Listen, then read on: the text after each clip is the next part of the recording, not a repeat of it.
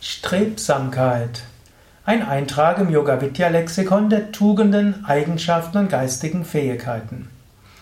Strebsamkeit ist eine Fähigkeit, auf Ziele hinzuarbeiten. Man kann auch sagen, Strebsamkeit ist Zielstrebigkeit. Strebsamkeit ist auch Zielorientiertheit. Strebsamkeit ist auch mit Eifer verbunden, mit Engagement. Man kann ja sagen, es gibt verschiedene Tugendengruppen.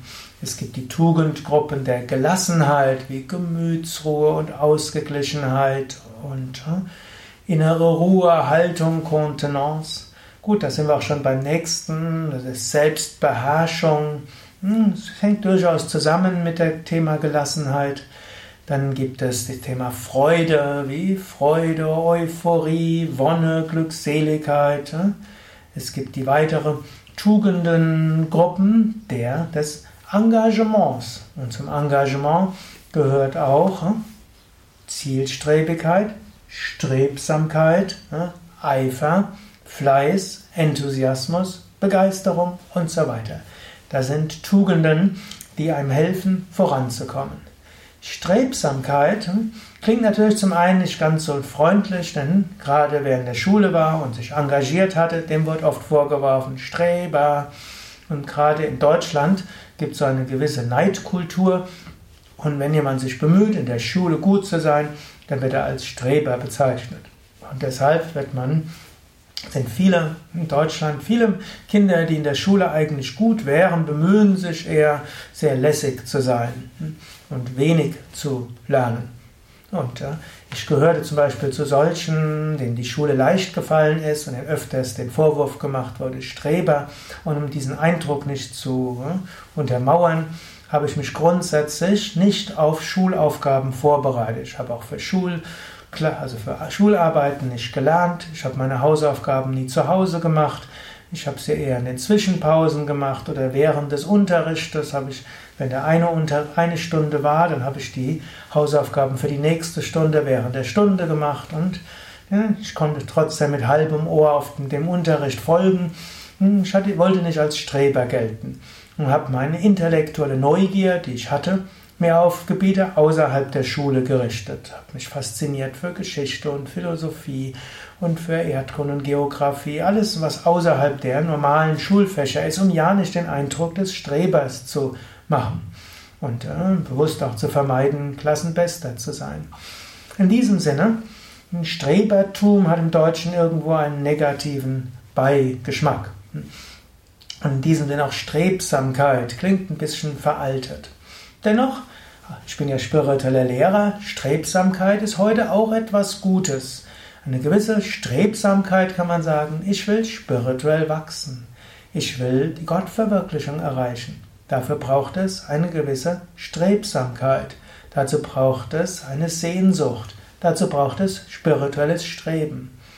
Nicht umsonst übersetze ich gerne eine wichtige Stufe des spirituellen Lebens, Vicharana, als spirituelles Streben. Man hat eine Sehnsucht, aber das reicht nicht aus. Man handelt auch danach. Und Strebsamkeit heißt, sich bewusst zu sein, wo will ich hinkommen. Und dann zu überlegen, das, was ich tue, ist das geeignet, mich dorthin zu führen. Eine spirituelle Strebsamkeit würde zum Beispiel heißen, jede Entscheidung, die du triffst, zu analysieren und zu reflektieren, hilft mir das, weiterzukommen auf dem spirituellen Weg. Wenn du dich für eine Wohnung entscheidest, überlegst du, hilft mir das spirituell zu wachsen. Nicht so sehr mag ich das, ist sie schön, ist sie groß und so weiter. Ist das die Wohnung meiner Träume und kriege ich dort möglichst viel für möglichst wenig Geld? Und kann ich damit meine Kollegen beeindrucken? Sondern die Frage ist, hilft mir das spirituell weiter?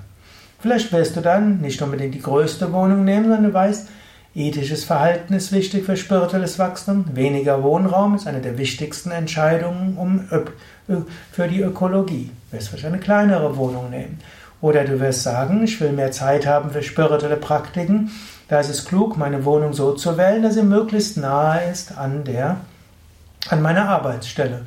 Wenn ich statt zweimal am Tag eine Dreiviertelstunde Auto zu fahren, in fünf Minuten bei der Arbeit bin, habe ich sofort 70 Minuten gewonnen für meine spirituelle Praktiken.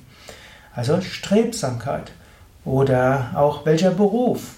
Wenn du eine Berufswahl triffst, fragst du, mit welchem Beruf, nicht mit, wem krieg, mit welchem Beruf kriege ich mehr Geld für weniger Arbeit, wo kriege ich größeres Anerkennung, sondern in welcher Arbeitsstelle komme ich spirituell weiter.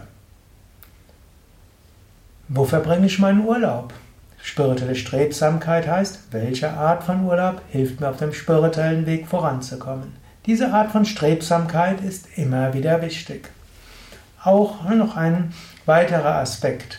Angenommen, du hast irgendein Anliegen, zum Beispiel zum Wohl der Gesellschaft. Zum Beispiel dir sind, dir sind Tierrechte wichtig und du willst dich dafür einsetzen. Kannst du auch überlegen, welches Anliegen will ich konkret verfolgen? Und dann kannst du überlegen, wo kann ich mich engagieren?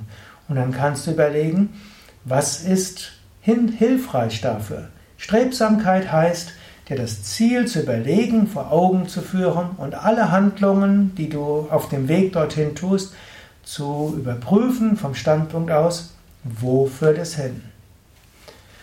Oder angenommen, es gibt jetzt auch nicht nur spirituelle Strebsamkeit, du willst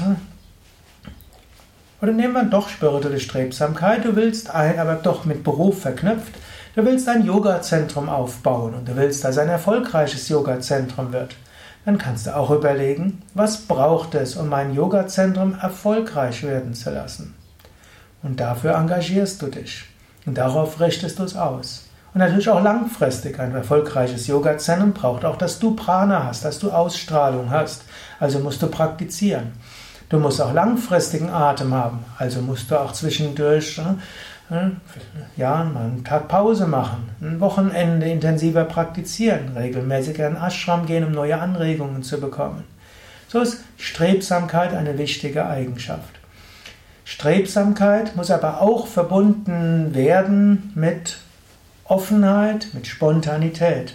Denn auch wenn du strebst nach dem Höchsten, im Moment gilt es achtsam zu sein. In diesem Moment ist Gott zu erfahren.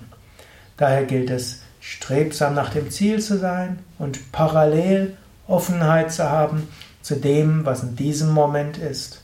Und öfters ist Strebsamkeit zwar gut, aber der Moment erfordert etwas Besonderes, etwas Außergewöhnliches.